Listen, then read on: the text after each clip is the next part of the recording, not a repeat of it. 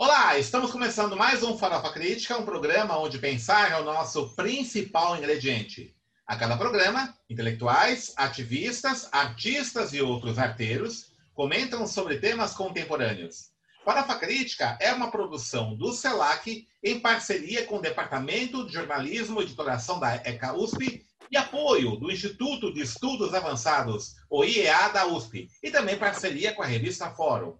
Acesse o nosso canal youtube.com.br farofacrítica, inscreva-se e clique no sininho para receber notificações de novos programas. Também não esqueça dar um like aí no YouTube, nossos programas, para a gente aumentar aí nossa popularidade nas redes sociais. Acesse também nossos programas no formato podcast na plataforma Spotify. E também veja nossa página no Facebook, facebook.com.br canal Farofa Crítica, onde você pode interagir com a nossa produção e sugerir convidados, temas para serem discutidos aqui no Farofa Crítica. Avise os amigos, familiares, seus colegas para aderirem também à nossa rede do Farofa Crítica.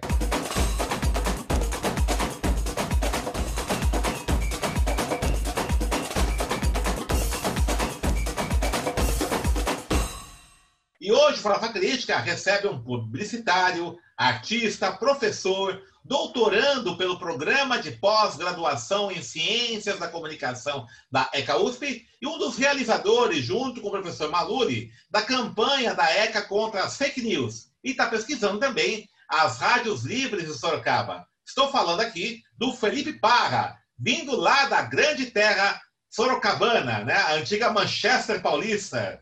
Felipe, obrigado por ter aceito nosso convite. Primeiramente, né, fala um pouquinho aí é, sobre essa campanha aí da ECA contra as fake news, né, que você está realizando junto com o professor Maluli, que já veio aqui no nosso programa. Como é que surgiu essa ideia? Como é que estão realizando? E mais que isso ainda, o impacto dessa campanha muito importante que vocês estão realizando aí nas plataformas das redes sociais da Universidade de São Paulo.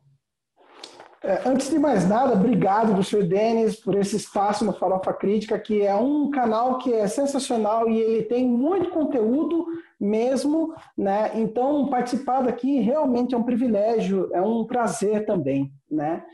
O projeto, então, ECA USP contra as fake news, ele partiu né, de uma ideia do professor Maluli quando ele se inspirou né, na campanha de combate às notícias falsas, é, vinculada pelo TSE, né, o Tribunal Superior Eleitoral. E o TSE, ele, junto, junto, com o biólogo né, Atila Marino, eles fizeram essa campanha. Né? E a partir desse momento, o professor Maluni começou a pensar, como que a ECA também pode fazer isso, né? também pode ter um posicionamento diante dessas fake news? Como combater essas fake news? Né? É, ele se inspirou mesmo porque as pessoas vinham falar com ele, né? As pessoas falavam, puxa vida, é, tá tendo uma ação contra as fake news e como você, professor da ECA USP, combate isso, né?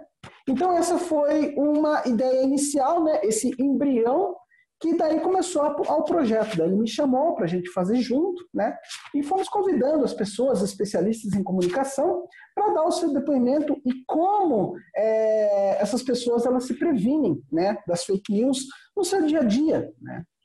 Então é muito interessante todo esse trabalho, porque eu fico é, encarregado da parte de captação e edição desse material, né? Então é muito interessante verificar é, os discursos que chegam até nós, né, por meio desse projeto. É muito interessante porque muitas vezes a gente pode estar até acostumado com um discurso único e padronizado, né, sobre o combate às fake news, né? Aquela coisa meio até enrijecida, né? Mas muitas vezes esse discurso padronizado ele nem sempre comunica, né? A comunicação, ela depende de questões de mediações, né? Que mediações nada mais é do que os lugares onde é possível ver a transformação da cultura por meio dos meios de comunicação. Né?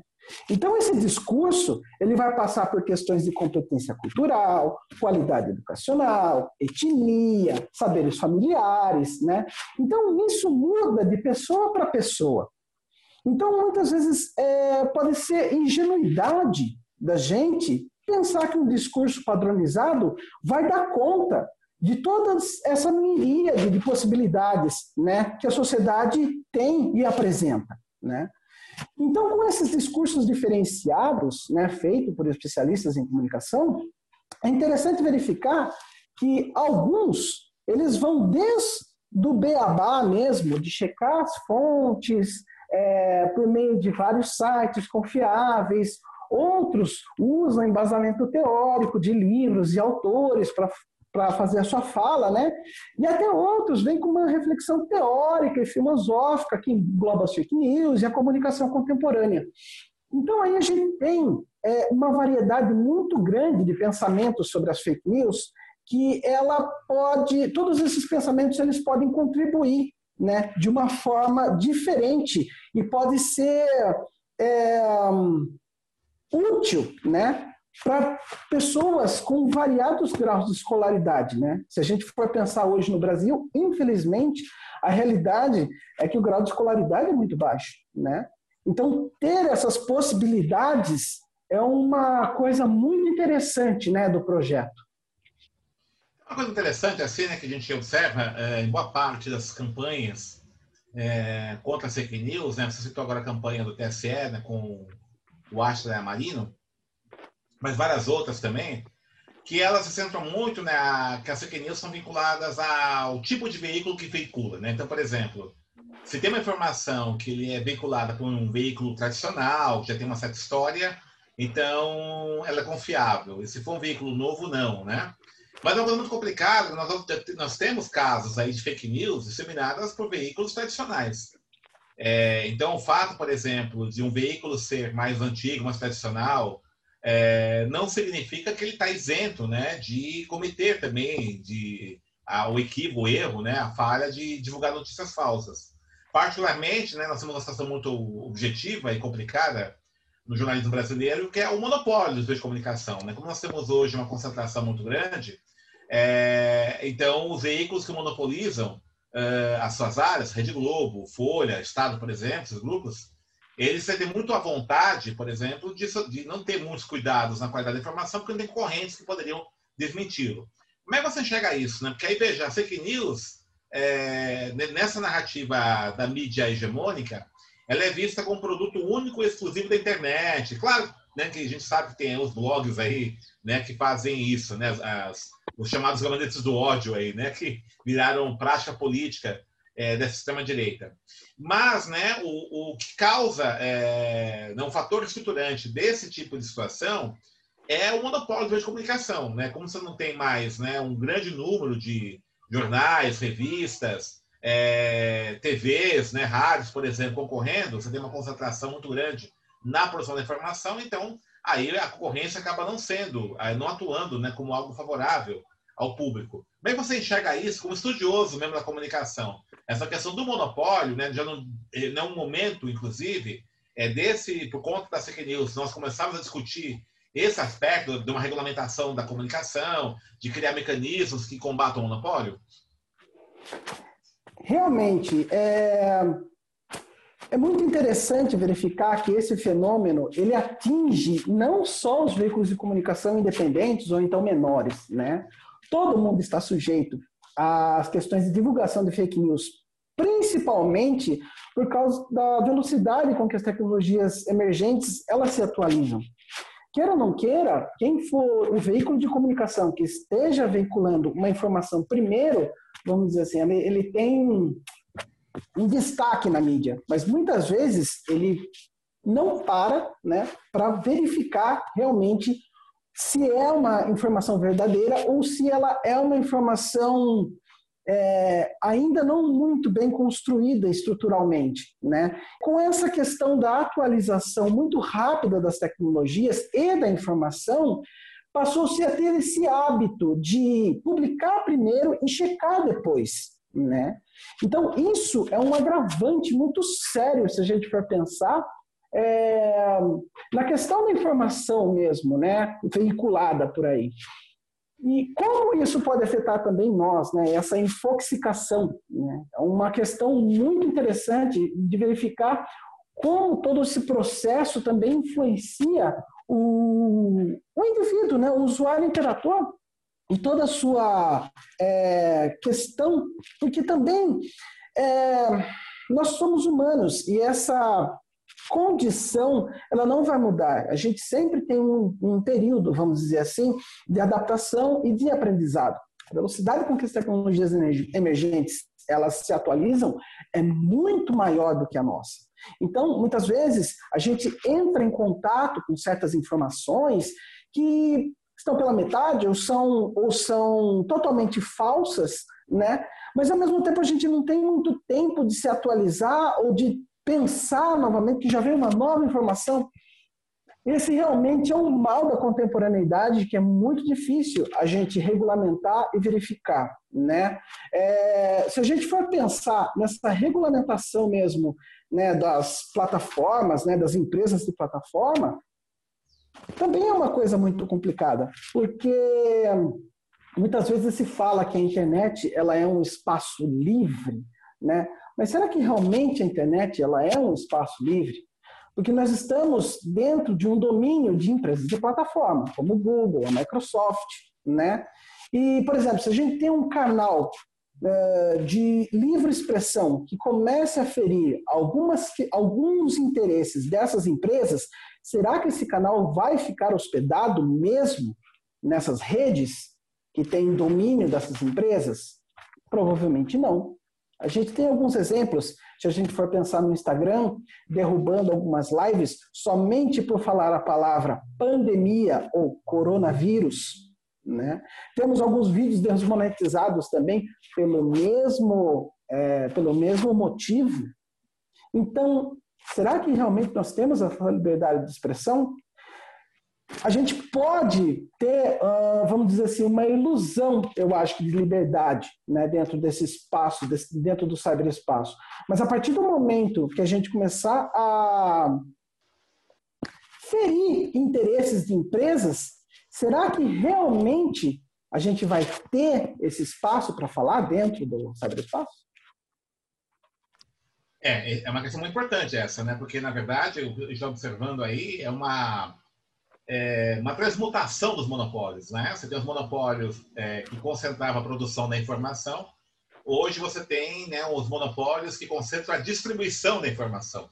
Tá? As plataformas de rede fazem isso. Né? Então você tem aí, ao mesmo tempo, as possibilidades de mais pessoas produzindo informação. Entretanto, né, quem controla a distribuição da informação são os gigantes aí das redes sociais. É, e uma coisa muito mais grave ainda, porque veja só, quando a gente imagina, por exemplo, qualquer tipo de possibilidade de regulamentação dos monopólios, né, a regulamentação ocorre a partir aí das esferas políticas que tem âmbito nacional. Entretanto, nessas gigantes monopólios da distribuição, eles são transnacionais. É, elas não estão necessariamente né, sediadas nos países no qual né, essa legislação pode ser discutida.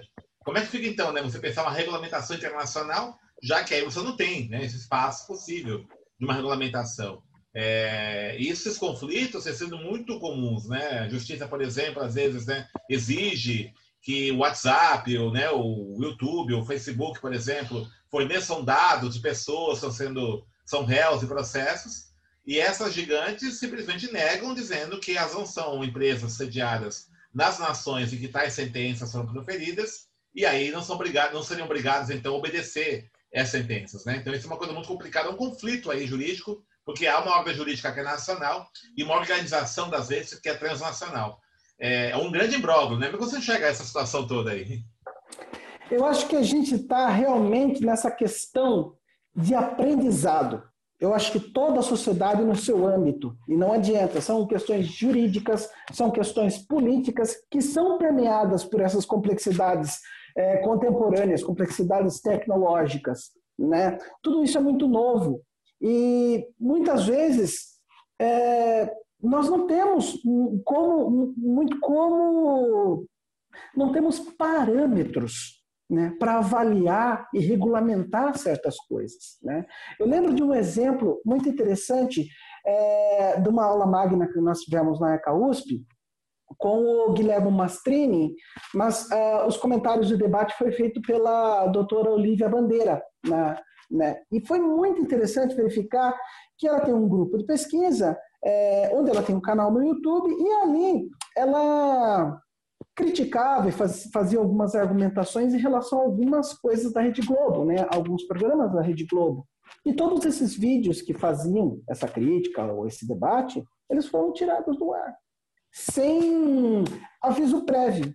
E aí, uma, uma outra é, questão, né, tentando reverter esse cenário, é, mandou, foi mandado para o YouTube algumas considerações, e o próprio YouTube falou: não, isso aqui fere os direitos da Rede Globo, pronto e acabou.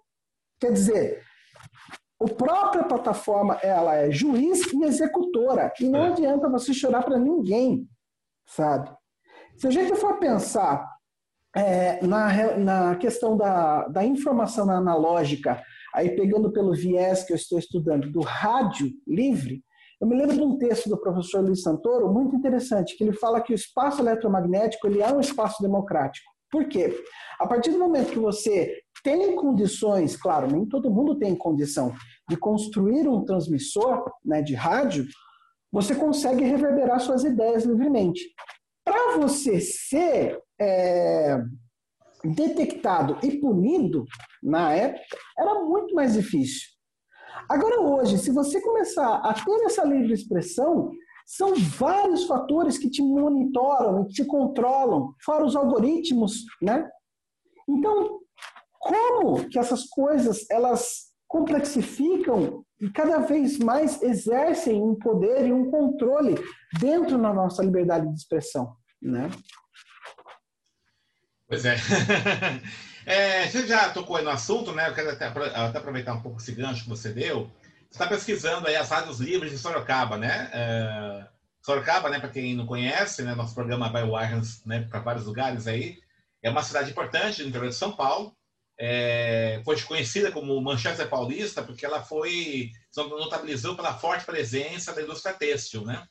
É, hoje, evidentemente, né, com todos os processos de digitalização desde a do governo Collor, já não é mais assim.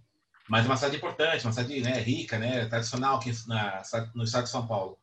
E você está pesquisando, então, as rádios livres aí, né, de 80 para cá. Conta um pouquinho a história, né? Como é que foi esse fenômeno das rádios livres aí em Sorocaba?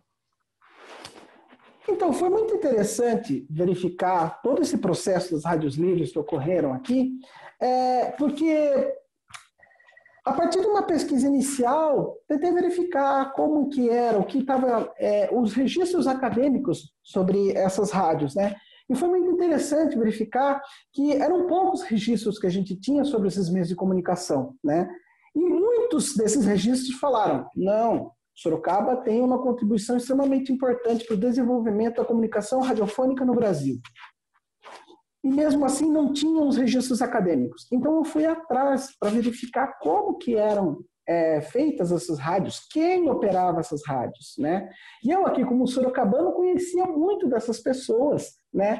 Que tem essas rádios, que tinha essas rádios livres, né?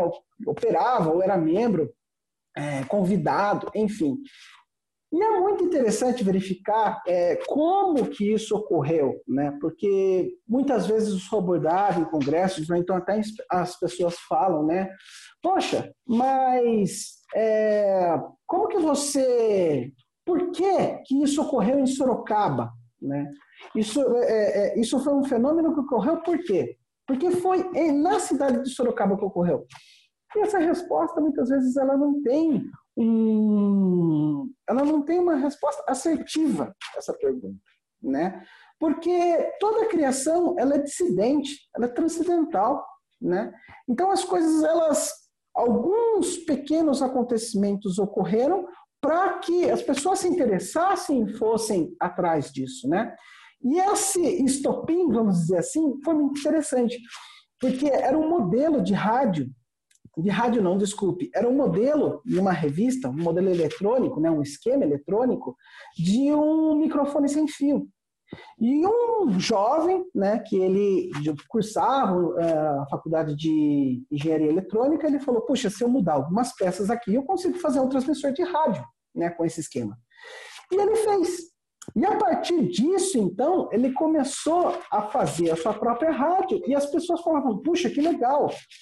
Como que eu vou fazer? Chegavam até ele, porque muitas vezes ele divulgava o telefone, divulgava apenas o endereço e tal. E ele começou a passar esses, esses é, esquemas né, de transmissor caseiro E as pessoas começaram a montar em casa e começaram a ter várias né, é, rádios em Sorocaba. É, um ponto que é o principal, assim, vamos dizer, né, desse movimento foi o verão de 1982, onde alguns registros falam que tinham mais de 40 rádios é, catalogadas, vamos dizer assim, né? E não catalogadas passava de 100 número. Né? Então era uma miríade de coisas. E é muito interessante conversar com essas pessoas para ver as particularidades né, dessas, dessas iniciativas, né, dessas emissoras clandestinas é, que passam desde usos e apropriações da própria tecnologia e da linguagem também. Da tecnologia, muitas vezes, é, utilizavam-se escovas de dente quebradas para fazer ajustes no transmissor, tampa de caneta, é, subia em cima do telhado para tentar fazer um controle né, da, da frequência do rádio com uma lâmpada, uma lâmpada fluorescente na mão. Se ela acendesse, é porque a onda estava boa, sabe? Então, todos esses usos e apropriações da tecnologia são muito interessantes, né? Para ver como que dentro da cultura daquele, daquele cara, ele conseguia fazer a rádio. Isso também pode se aplicar na linguagem radiofônica, né? Porque muitos, eles é, tentavam imitar né, os locutores de rádios comerciais normais, né, para ter a rádio livre como se fosse uma espécie de portfólio para ele se tornar um locutor profissional, né? Mas outras outras iniciativas eram muito mais interessantes, que aqui em Sorocaba foi muito carente, principalmente nos anos 80, essa questão de uma rádio voltada para o público jovem. Então, algumas iniciativas já apareceram com essa linguagem mais jovem e com uma programação muito mais ousada. Né? Lembro-me da Rádio Strixon, que era comandada pelo Francisco Noronha Moreira, ele tinha um programa chamado A Hora do Sexo, que o que ele fazia? Ele pegava um gravador né, e saía pelas ruas de Sorocaba onde tinham pontos de prostituição. E ele ia entrevistar é, travestis e prostitutas para saber a história dessas pessoas. É, tanto porque na época também tinha realmente essa questão do HIV né, e da AIDS ter explodido de uma forma é, extremamente gigante, um pânico né, na sociedade. E ele foi atrás dessas pessoas para saber os depoimentos delas. E ali foi uma coisa extremamente interessante, porque ele me falou que essas pessoas elas falavam das experiências sexuais, até é, questões de uso de drogas, é, relacionamentos familiares, relacionamentos amorosos, sabe? Então tinha uma história por trás dessas pessoas, desses profissionais do sexo, né? E que em rádio comercial a gente consegue encontrar esse tipo de conteúdo, né? É muito interessante. Tem uma outra rádio também do, do Sr. Tony Granati, que ele hoje em dia ele já é aposentado, ele é cantor, né? Canta em vários, em vários, vários lugares, aqui em Campinas, em Sorocaba. Ele falava, quando eu enchi o saco de mandar música, de tocar música, eu desligava tudo e fazia um karaokê na minha rádio e transmitia meu karaokê. Então, quer dizer, Olha que linguagem diferente dentro de uma rádio, né? Muitas vezes esse tipo de iniciativa não existe, né? Mesmo nos tempos de hoje. E até mesmo edições de vinhetas, edições de entrevistas, né? É muito interessante ver toda, toda essa movimentação que essas pessoas que não eram é, especialistas em rádio conseguiam fazer com certa habilidade para manter a sua rádio livre no ar, né? Então, todas essas questões são muito interessantes. É, você pega uma coisa muito importante, né? O, inclusive, é, até no meu último livro, né, Iniciação ao Estudo de Jornalismo, eu bato muito essa tecla, né, que é um livro voltado para alunos de graduação, é, que é necessário uma reumanização do jornalismo. Né? Jornalismo, é, enquanto atividade que faz a mediação né, dos fenômenos é, de relevância pública junto ao público, tem que pensar que os fenômenos sociais, os fatos sociais, não correm apenas nos gabinetes, né? Aquele que o Ferreira fala, né? O numa poesia dele muito bonita, fala, né? A história não se desenrola só nos gabinetes acarpetados, né? se desenrola nos quintais, prostíbulos, né? E aí, o jornalismo, à medida que ele foi se glamourizando e se burocratizando aí nas redações, né? E as pessoas fazem só entrevista é, por e-mail, né? É, não, não né, perdeu né, essa coisa, né? Uma coisa que eu até até comentando com o próprio Luciano, muito interessante, né, Felipe? Não sei se você percebeu isso. É, nos anos 60, 70, por exemplo, em São Paulo, é, as grandes redações de jornais eram no centro de São Paulo. Né? A Folha, a Folha continua ainda, mas está de São Paulo, Major Quedinho, os diários associados eram ali né, na região central, a Globo mesmo, a Marechal Deodoro ali, né, na Praça Marechal Deodoro, no centro, né? E a jornalista sair de lá das redações, né, encontrava toda aquela diversidade do centro, prostitutas, por exemplo, travestis, cachaceiro, trabalhadores, né? É, a Cinelândia, né, os cinemas eram no centro, enfim, toda aquela efervescência cultural. É, o centro foi se esvaziando, né? Em São Paulo houve essa mudança aí da, do, da paisagem urbana da cidade de São Paulo, né? As redações foram indo para é, lugares mais distantes, né? No estado de São Paulo, lá na, na, Marginal, né? E aí, muito interessante, hoje a redação, eu fui até uma vez entrevistado na, na CBN, é, da Globo, né? Até um dia também os alunos lá para Berrini, na Globo, um negócio impressionante, né? Você vai nas redações de jornais hoje, são verdadeiros condomínios fechados, né? O cara, o jornalista entra lá com o carro dele, lá tem academia de ginástica, tem restaurante, então vira burocrata da informação. Ele fica lá uma sala capetada, né, com ar-condicionado, né, vai olhando a realidade a partir da, da sala de computadores e não vê isso. Né? Então, esses sujeitos que fazem a vida é, ficam ausentes. Né? E, quando ficam ausentes, quando se depara com isso, eles são estigmatizados. Né? Preconceito, etc. E aí você acaba é, não olhando as histórias, não sensibilizando com as dores. Né? Isso é uma coisa muito séria, né? tem consequências né, para a opinião pública. E acho que, inclusive, também né, um dos fatores que até favorece fake news. Né? Por exemplo, quando são informações decorrentes que, que envolvem pessoas como essa. Se você não conhece no dia a dia pessoas como essa, está muito mais sujeito a ser, né, é, é, é, a ser envolvido né, pelas dinâmicas das fake news. Né? É, você acha isso também? Assim, tô, tô, tô, assim, só devaneios meus, né? Você acha que o jornalista é, ele não precisa voltar para a rua? Como é que você vê isso? Olha, professor Denis, falando é, nesse contexto que você é, apresentou, realmente pensando nessas coisas, né? A gente pode verificar que tem até uma higienização, vamos dizer assim, nessas questões é, editoriais é. no jornalismo, né? E muitas vezes o, esse, esse tipo de panorama, né, ele favorece ou ele dá muito mais atenção a uma, informa, a uma espetacularização da informação. Né? Muitas vezes um cientista, ou então algum especialista, ou até mesmo quem está convivendo ali, por exemplo, em comunidades com dificuldades e tal, não é ouvido é ouvido é, alguma celebridade é, de televisão ou então alguma celebridade da música, né, para dar o seu depoimento leviano, muitas vezes, né, sobre um assunto que a pessoa não tem domínio. E as pessoas que têm domínio, tanto que estudam quanto vivem na pele aquela realidade, muitas vezes elas não são abordadas, né? São muitas vezes, como Bauman fala, é como os danos colaterais né, da sociedade. Deixa isso para lá. Né? Essas pessoas elas não são relevantes, elas não dão ibope, elas não vendem, né? ou, ou então não deixam a gente em evidência, não dão likes para nós. Né? Então, muitas vezes Infelizmente, esse cenário ele propicia justamente para toda essa desinformação que a gente está falando aqui, né?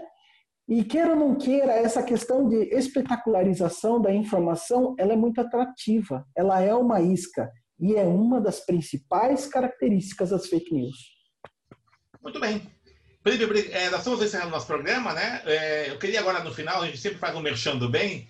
É, você está coordenando vários projetos aí como aluno no Alterjoy, né, sites. Fala para a gente aí né, quais são os sites que você está, está tendo. A campanha Fake News é onde a pessoa pode encontrar. E mesmo seus trabalhos, né? Se você tem rede social, quem quiser conversar com você, conhecer a sua produção, vai um merchando bem para a gente aí.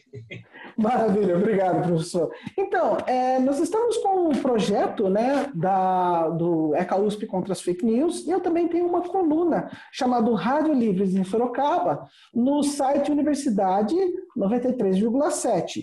Se você entrar lá no Google e digitar Universidade 93,7, já vai cair direto no site da Rádio USP, né? USP, né? Da Rádio USP nesse programa, né? Então ali não só tem eu como colunista, mas também tem o professor Galvão, enfim, tem várias outras pessoas ali que contribuem também para a efervescência do pensamento ali, né? Fora isso também, eu tenho o meu site, que é o mediatizado.wordpress.com, onde eu coloco algumas reflexões ali, ou então até mesmo exponho alguns trabalhos, é, como publicitário, que eu atuo ainda na área, né? Eu ainda coloco algumas artes lá, né? Faço alguns pensamentos, e enfim, são esses, meu, esses meios de pensar e dar vazão nessas reflexões.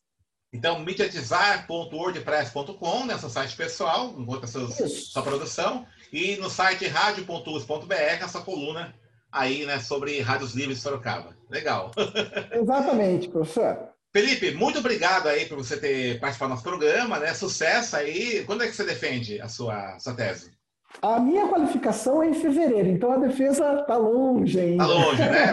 Vai, ser um sucesso, né? Aí quando Muito você defender, vou trazer o sangue de volta para contar os resultados aí da Opa, sua pesquisa. Com certeza. Maravilha, professor. Eu agradeço muito a oportunidade, porque realmente Farofa Crítica ele é um oásis de informação em um canal, em uma plataforma que muitas vezes a gente não encontra tanta informação boa assim, né? Ah, tá. Obrigado, obrigado. Muito obrigado, Felipe. Então, estamos encerrando mais um Farofa Crítica, que hoje recebeu é, o doutorando pelo PPG-Com da ECA USP, publicitário, artista, que faz, está ajudando na construção da campanha da fake news ECA USP contra fake news, estudioso das rádios livres de Sorocaba, Felipe Parra. Acesse o nosso canal, youtube.com.br farofacrítica, inscreva-se e clique no sininho para receber notificações de novos programas e também assista nossos programas em formato podcast na plataforma Spotify. E acesse também a nossa página no Facebook, facebook.com.br canal Farofa Crítica. E para encerrar, uma frase do Abraham Lincoln. Pode se enganar a todos por algum tempo, pode se enganar alguns por todo o tempo, mas não se pode enganar a todos todo o tempo.